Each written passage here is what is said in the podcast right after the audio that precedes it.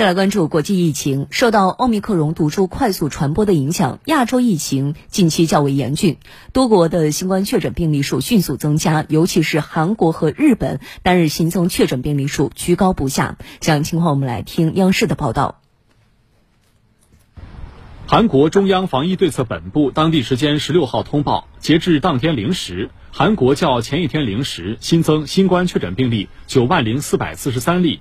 韩国媒体推断，韩国疫情最快会在下周达到顶峰。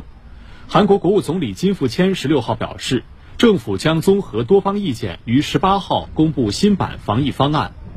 据日本广播协会电视台统计，截至当地时间十五号二十一时十分，日本新增新冠确诊病例八万四千二百二十例，累计确诊超四百零七万例，新增死亡病例二百三十六例，创疫情以来新高。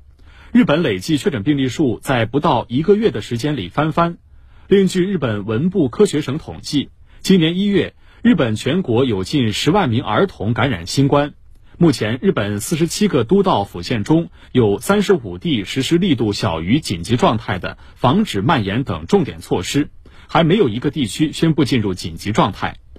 新加坡卫生部十六号通报。前一日新增新冠确诊病例一万九千四百二十例，创疫情爆发以来日增最高纪录。随着奥密克戎变异毒株快速传播，新加坡日增确诊病例数近期连创新高，但新增病例中绝大多数为无症状或轻症。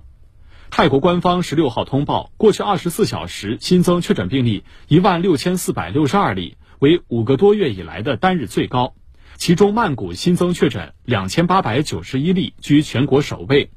曼谷市长表示，市政府已要求各区增设社区隔离中心，以应对感染病例可能激增的情况。